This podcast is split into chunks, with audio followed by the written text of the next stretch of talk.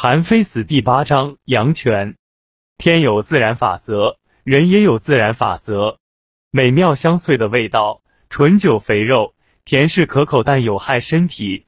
皮肤细嫩，牙齿洁白的美女，令人钟情但耗人精力。所以去掉太过分的吃喝玩乐，身体才会不受损害。权势不应表露无遗，而应保持本色，无为而治。正是在地方。要害在中央，圣明君主执掌着要害，四方臣民都会来效劳。只用冷静的对待臣下，臣下自会办好事情。天下既已平安无事，君主就可以从静态中观察动态。文武官员既经设置，君主就可以广开言路接待他们。不要变更，不要改动，按照自然和人类法则去行动，不停顿的做下去。这就叫遵循事理，事物有它适宜的用处，才能有它施展的地方，各得其所。所以上下无为而治，让公鸡长业报晓，让猫来捕捉老鼠。如果都像这样各展其才，君主就能够无为而治了。君主显示自己的特长，正事就不能办成。君主喜欢自夸逞能，正是臣下进行欺骗的凭借。君主喜欢惹是生非，卖弄口才和智力，正是臣下加以利用的依托。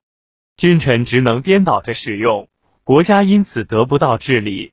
运用到的方法，要把确定名分放在首位。名分恰当，事情就能确定；名分偏差，事情就会走样。所以圣人按照统一规律而采取虚静态度，使名分自然形成，让事情自然确定。既然不是雕琢，下面也就纯正了。据此加以任用，使他们自行办事；据此给予任务，他们将会自行完成。恰当地安排他们，使他们都能自动的尽职尽责。君主根据臣下的主张用人，如果不清楚臣下的主张是否恰当，那就再考察臣下的行动，言行经综合审定，然后酌情给予赏罚。赏罚确实可信，臣下就会献上真心，谨慎的处理政事，等待自然规律去起作用。不要丧失治国纲领，才有可能成为圣人。圣人之道要排除机智和取巧，如果机智取巧不能排除，就难以维持正常秩序。平民使用机智取巧，自身多有灾殃；君主使用机智取巧，国家就会危险。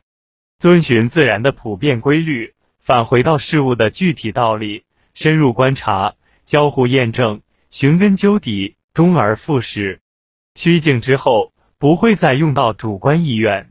凡是君主的祸患，一定是有着相同的起因。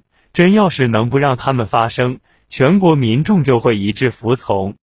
道是宏博广大而没有形状的。德是内涵道理而普遍存在的。至于万事万物，都会自然而然的汲取一定量的道和德，都会发展兴盛，而不能像道和德一样安静。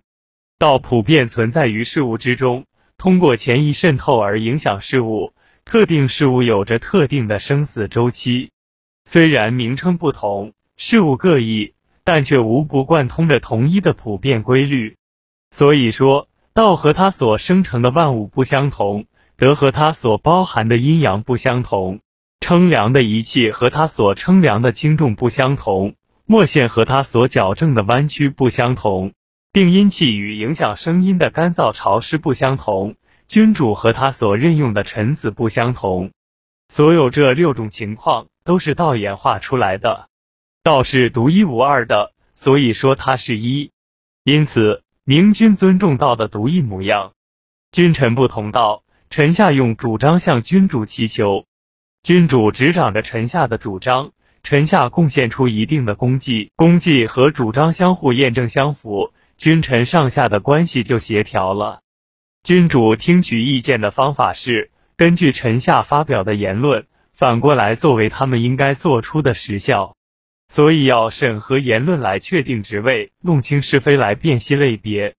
听取言论的一般原则，就像大罪一样模模糊糊。群臣纷纷动嘴动舌，我总也不先开口；群臣纷纷动嘴动舌，我越发装得糊糊涂涂，让他们自己去按条理分析，我从而加以了解，是非一起集中上来，君主并不卷入。虚静无为是规律的固有属性，交叉连结是事物的本来面貌。从联系中检验事物，从联系中发现规律。根本规律不加变更的话，任凭事物怎样运动，也不会出现失误。无论动荡还是纷扰，君主仍旧要用无为原则加以处理。表示喜悦就会惹事，表示厌恶就会生怨。所以要排除爱恨，静下心来，作为安放道的地方。君主不和臣民共事。臣民才会尊敬君主，君主不和臣民议事，要让他们自己去干。君主关闭起门户，从室内观察庭院，近在咫尺，全在眼前。该赏的赏，该罚的罚，根据他们的所作所为，各自受到相应的处置。善恶一定受到赏罚，谁还敢不诚实？规章制度既经设置，其他方面从而确定。君主不能神秘莫测，臣下就会有所凭借；君主行事不能得当，臣下将会引以为例。如天如地，该赏就赏，该罚就罚，如地如天，哪个疏远，哪个亲近，能像天地一样，才能称为圣人。想治好宫中，要设置官员，但不可亲近；想治好宫外，要每个官职只设置一人，不让他们肆意妄为。他们怎能越职侵权？大臣的门下就怕人多势大。凡是极佳的治理状态，就是臣下不能得到非法报偿，名实符合，臣民才会安守本分。丢掉这些，另寻出路，就是最大的迷惑。刁民就会越来越多，奸臣就会遍布君侧。所以说，不要使他人富裕，自己反而去借贷；不要使他人显贵，自己反而会受逼迫。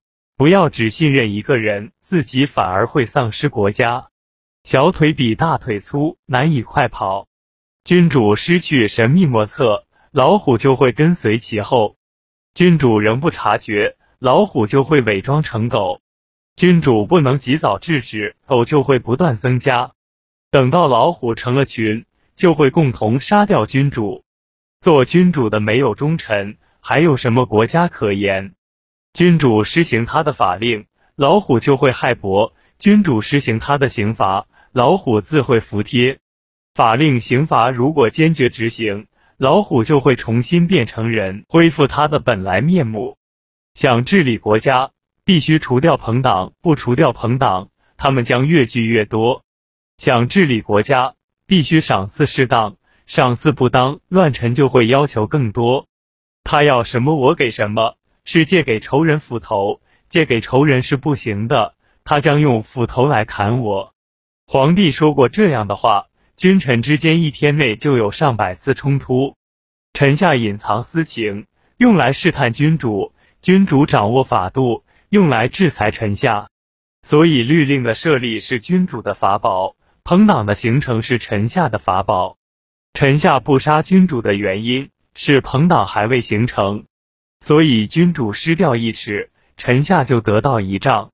统治国家的君主不使封出去的诚意扩大，服从法治的大臣不会拼命提高自己的地位。懂得治国之道的君主不使他的臣下显贵，如让他们贵了富了，他们将取代君主。防备危险，怕出乱子，赶紧设立太子，祸患就无从发生。宫内搜索坏人。宫外防备奸臣，君主必须亲自掌握法度。对位高权重的人要加以削减，对位低权薄的人要予以增加。减少和增加都要有分寸，不要使臣民紧密勾结，共同欺侮君主。减少爵位俸禄像月亮般逐渐亏蚀，增加爵位俸禄像物体受热般逐渐增大。简明法令，谨慎惩罚，该罚的都一定要罚。不要放松你的弓，防止一个窝里有两只雄鸟，一窝居住两个雄鸟，必然发生大事争斗。豺狼在羊圈里，羊就不会增多。一家有两个尊贵的主人，事情就会没有成效。夫妻共同当家，孩子就无所适从。做君主的要像经常劈削树木一样整治臣下，不要使树木枝叶茂盛。树木枝叶茂盛，将会充塞官府，司门将会充实，宫门将会空虚，君主将受蒙蔽。经常劈削树木，不要使树枝向外伸展，树枝向外伸展将会威逼君位。经常劈削树木，不要使枝粗干细，枝粗干细将会经不住春风，经不住春风，树枝将会损害树心。国君的儿子已经众多，宗室喧嚣堪忧。